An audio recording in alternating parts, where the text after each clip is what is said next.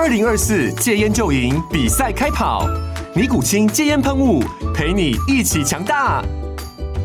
戒烟不容易，单靠意志力戒烟的人，时常无法克服戒断症状而失败。尼古清戒烟喷雾将是你的神队友，简单一喷，药品急速释放，立即缓解七大戒断症状，不限场合提高戒烟成功率。除了尼古清神队友，你还可以寻求专业医疗人员协助，一起迈向戒烟成功之路。尼古清戒烟喷雾，用科学方法戒烟，请咨询全台各大药局及戒烟门诊。本广告由尼古清戒烟喷雾、卫部药书字第零二七八三五号提供。嘉安嘉护股份有限公司，台北市中山区民生东路三段二号十楼，北市卫药广字第一一三零三零一九零号。尼古清戒烟喷雾，相伴每个新开始。可是这些都只能是做事后的救济，在那个事发的当下，老师在学校那种权力不对等、被校长、主任欺压的情形，其实是相当的显著的。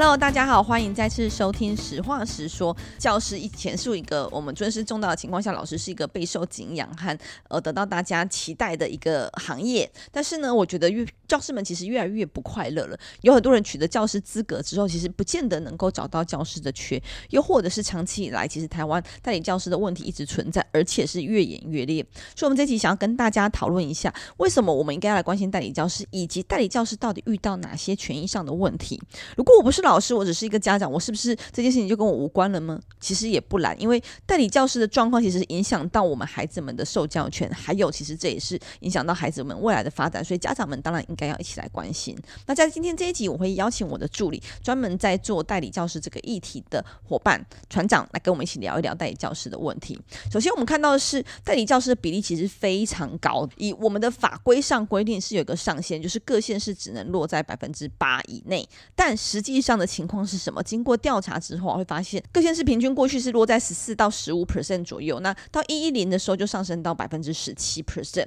好，代理教师这么多，是不是代理教师的需要就已经被满足了呢？其实没有，整个教育现场的混乱就在于说，即便是我们有很大幅度的运用了代理教师，但是代理教师的缺缺仍然还是补不起来。像是我们前阵子在八月初的时候，我们曾经跟新竹市的惠庭议员、叶福议员和子琪议员，还有贺文候选人一起召开记者会，就会。质疑新竹市政府，其实在这部分到八月多的时候，其实还有非常多位的老师都还没有找到，甚至是有的学校已经到了三十几招都还找不到老师，所以整体来说，我们的教师荒或是教师的问题其实非常的高。接下来，我想要先请船长来跟我们分享一下这个教师员额开不开得出来，以及代理教师补齐的问题上会遇到哪些困难？嗯，目前就是代理教师，他其实有点像学校不得不。嗯，有的一个制制度，那它其实是让学校说，它可以在一定的比例内有一个弹性调整人力的空间呢。但是这几年，我们的因为少子化的关系，然后各县市政府一直以担心少子化造成减班，会有超额教师的问题，所以对于正式的教师缺额一直不愿意开出来，又或者是会直接以说财政困难，如果我们开了一个正式教师缺，我们要养他一辈子，然后可能要上千万这种说法，去合理化他不开正式教师缺额的。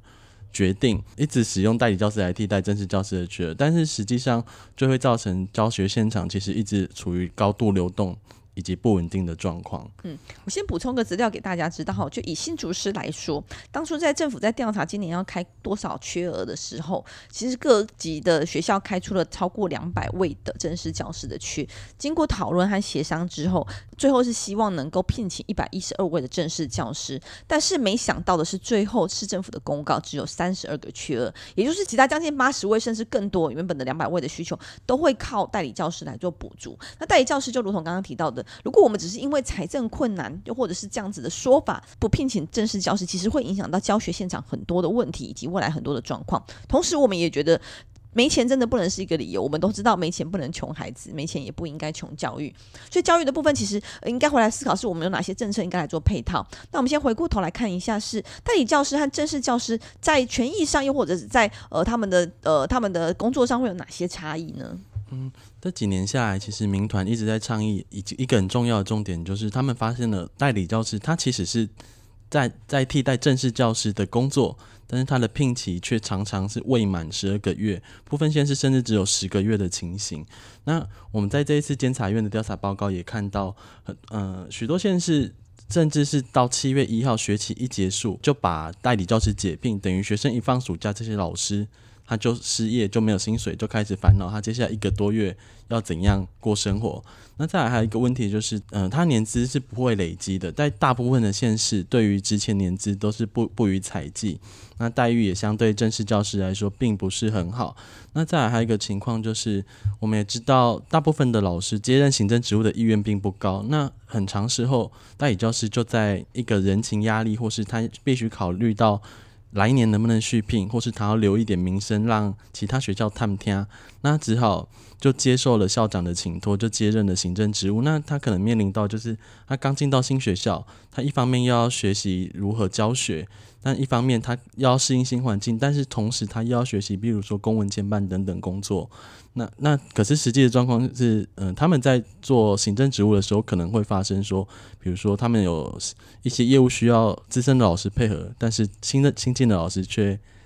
呃，新进的代理教师却叫不动资深老师，那也造成行政业务难以推动的情形。嗯，其实从最前面第一个就是说，他的聘期其实是没有满十二个月的，是由葛先生自己来做定定的。其实就会出现一个问题是，呃，代理教师理论上不太能够。兼呃，以原则上来说，他不应该兼任行政人员，又或者是导师，其实有一定的限制。但是其实普遍来看到的就是，因为这些这些缺其实很辛苦，或者相对可能比较没有人有比较少人有这个接受的意愿，所以往往都会有代代理教师来担任。那如果代理老师来担任导师的情况下，会遇到哪些问题呢？我们也知道，在暑假期间，老师正式教师其实是没有放暑假，他还是很多学生的业务，包括成绩啊，包括跟家长的联络啊，包括关心孩子啊，其实都是导师应该要尽的责任之一。但如果对于代理教师来说，我在这个暑假期间是没有没有薪资的，但我要来做这件事情，好像就变成我得要来做义工。那如果我不做这件事情，依法我可以不用做，但是作为一个老师，他其实很难做到这件事情，也不应该做到这件事情。如果我们在考虑的是孩子的权益以及孩子的受教权来做着想的话，又或者是说，假设他今年接的是小一的导师，其实，在开学之前，其实有蛮多事务其实是会跟家长来做联系的。但是如果一样的状况是，如果我不做，其实我非常合法，但是这其实对家长和对新生来说，其实很很奇怪的状况。又或者是说，刚才提到的这个行政职或是组长当久，其实很多人会接任这个工作，是因为他们希望能够未来有规划要来当主任或是当校长。但代理教师基本上是没有这样子的可能，所以像这些问题都会造成是代理教师提供的呃服务或是提供的专业，其实是跟正式老师要接近相当，但是他们却没有一个合理的对待，所以我们会觉得这件事情很荒谬。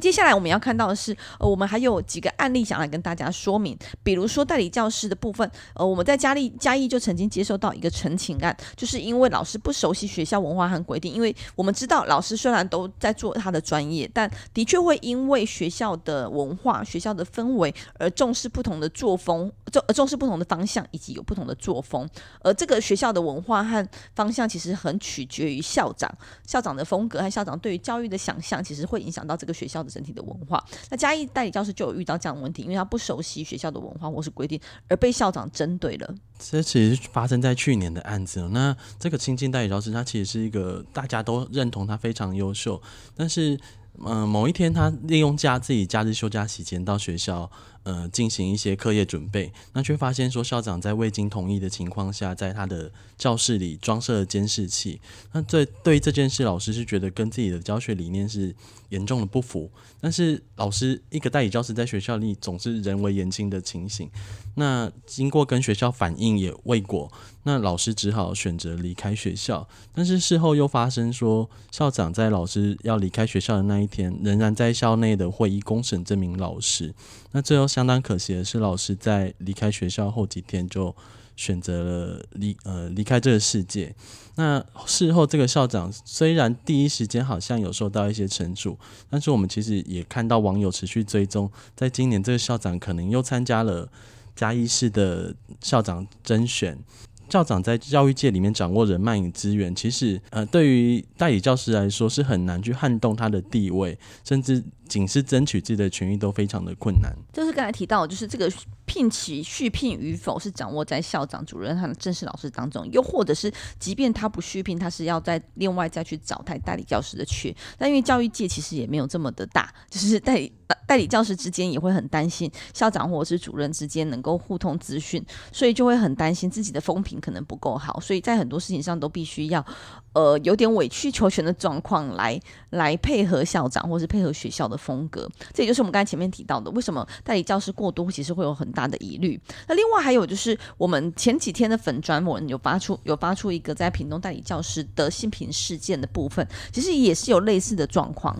是，那这个案子是我们大概七月左右接到老师的陈情。那他是他其实一直以来都是强调说，他想为自己身体自主权和学生受教权发声，但是他。经过了八个月的努力，都没让学校能正视，让校长能正视他提出的问题。那这整件事大概的状况是，老师在学校被学生疑似不当的接触身体。那其实依照新平法都有相关规定，包括通报、调查及事后的相关介入处理。但是我们。他在他所待的学校校长却置之不理，那甚至想要大事化小，小事化无。那老师一开始都愿意信任校方，真的会寻求专业的资源来协助这个孩子。但是校可很可惜的是，校方并没有处理，那反而是责怪这个老师说，为什么不能原谅小朋友的行为？可是这些都只能是做事后的救济，在那个事发的当下，老师在学校那种权力不对等。被校长、主任欺压的情形，其实是相当的显著的。同时，其实我们也看到，在这个学校有一个状况是，也因为代理教师兼任行政职，那人员一直跟动，所以造成说，像性平业务是是到呃当初的性疑似性骚扰事件发生后三个月，学校才终于知道说，哦，原来是学务处要来处理这件事情。那这件事也是严重的影响了当事人，不管是老师还是学生的权益。那还有一件事就是，在学校里面相当多职务都由代理老师担任，像是本案的当事老师，或是那一个班级的协同老师，又或者是小朋友的任辅老师，都是代理教师。但是当事情发生之后呢，我们也看到说，学校的不管是校长还是教导组长、呃教导主任这些正式人员，都试图把所谓的呃性平事件延迟通报啊。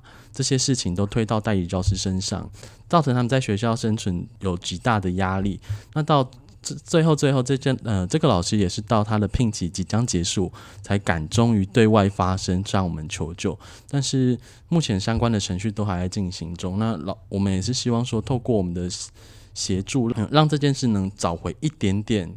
公平正义。嗯，但是不过我觉得像呃，就是因为在这个过程当中，其实有蛮多争议的。比如说学校应该要依照性平法疑似性骚扰的案件，就应该要进进行调查。所以我们也会看到说，在我们的呃粉专说了这件事情之后，其实有不同的声音出现，就是说呃，如果还没有还没有认定，为什么我们要说这个学生其实就有性骚扰之实之类的？但这其实正是学校失职之处，因为要透过调查，其实才有办法厘清这些事情的发生经过，同时才有办法进行适切的辅导。所以我们看到整个学校。部分其实是很慌乱或是非常的呃不合理的状态。那之所以会特别提到代理教师，就是因为这位代理教师其实已经是离开这个学校了。那当初他也会觉得说，好了，反正我只待一年，我就就就再想想要不要继续这么强硬的来做处理，要不要继续坚持？这也就是看到我们学校中的问题。如果是大家都是短期的，只有一年一聘的情况下，可能可能就会让老师们遇到一些不适任的状况，又或者是看到一些不妥适的地方，而不愿意提出来，或是没有那个动机去提出来改变。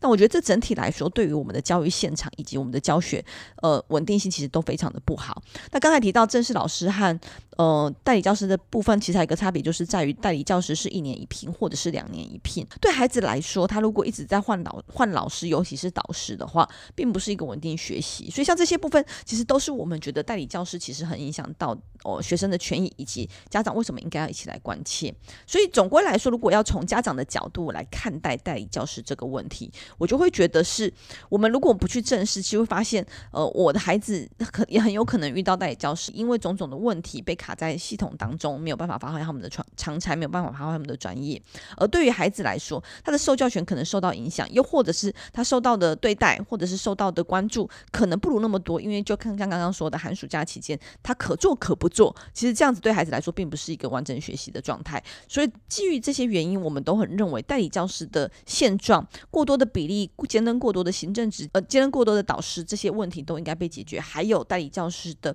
呃部分的权利，应该要来比较正式教师，都是我们觉得很重要的。所以回过头来，就跟大家分享一下。我们在立法院正在做哪些努力？首先，我们刚才提到的是法规面上原本就有一个各县市的代理教师缺额不能超过百分之八，但实际上是十几 percent，甚至高达了百分之十七 percent 的这样子的比例。所以很明显的，我觉得就已经是逾越了法规，而且没有依法行政。我觉得作为一个公部门、一个政府机关，依法行政是一个最基本、最基本的要求。我们如何能够让法规定在那边，但是各县市政府及中央政府都完全忽视它，这是一个非常荒谬的状况。第二部分是在于，我们希望代理教师的部分的权益应该要来提升，像是在薪资上应该要来有完整的薪资聘期，都应该要来做努力。还有的是，是不是可以考虑一年一聘，或者是续聘与否的情况能够往上提升？这是就孩子们的稳定教学以及整体代理教师的稳定的现况来做一个努力。然后还有的是在地方，因为呃代理教师其实涉及到中央法规的落实以及地方地方法规的推进，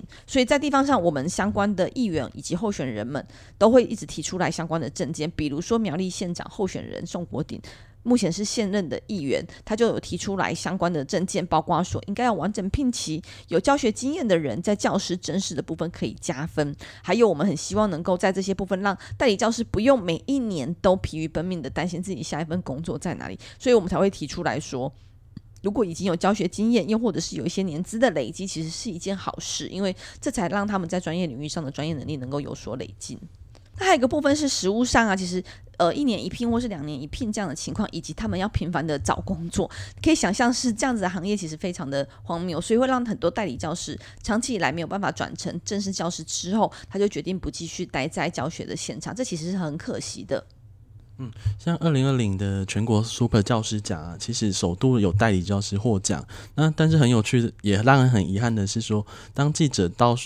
台中的这间学校要访问这名老师的时候，才发现，嗯，老师在生涯及家庭规划的考量下，已经转任到其他学校任职了。老师终究还是得考量自己生涯规划，那因为他代理教师的身份，而没办法长期的服务。那其实对于学校来说，对于学生来说，都是相当可惜的。嗯，其实我自己有蛮多朋友就是代理教师，他们就会变成是一到聘期，一到任期，如果没有没有续聘的情况下，就要赶快来处理这个校正，所以他们就会。全台各地到处去参加校正，所以有可能现在这一段期间住在某个县市，下当他聘期结束之后，他就要去找下一份工作，然后到那个县市去。这我觉得对于来说，对于整个家庭的稳定性以及劳工权益的保障，其实都是非常不妥适的。所以呃，尤其是可以想象是当代理教师的呃年资或是年龄越来越长的时候，他可能会进入家庭，可能会进入一个长期的感情的关系当中去考量他的家庭的安排，包括自己的安排的时候，其实他都没有办法在一个地区或是在一个县。市长期待下来，其实这是一个非常奇怪的状态。很多行业的很多人也都会考虑到，我是不是要在这个城市定居下来？这其实都会影响到生涯的规划和整个呃人生的规划和配置。所以我觉得这件事情就会造成造成这样子的困难，所以让他们开始慢慢的会去思考：哎，其实这老师的行业没有稳定性，然后没有办法在一个地方久留，所以那我还是转个行业好了。其实这是很可惜的，因为他们其实是受过从呃教师的培力，然后经过教师证的取得，然后到实务现场也服务。了几年，但我们却没有把办法把专业的老师能够让他继续久任贡献在我们的教育领域上，我觉得是很可惜的一件事情。好，但是呢，教师节谈了很多代理教师的困境啊，但我们还是很希望老师们能够过得比较快乐一些，以及说给老师的保障，其实应该要全面来做思考和调整。所以还是最后要祝大家教师节快乐，也希望大家能够一起来支持，不是只有教师支持教师，希望更多人一起来关心，像是家长，像是各个关心教育现场的状况。关心台湾孩子的教育以及未来的发展的情况下，都能够一起来关心代理教师的议题。那今天节目就到这边喽，谢谢大家，谢谢，拜拜。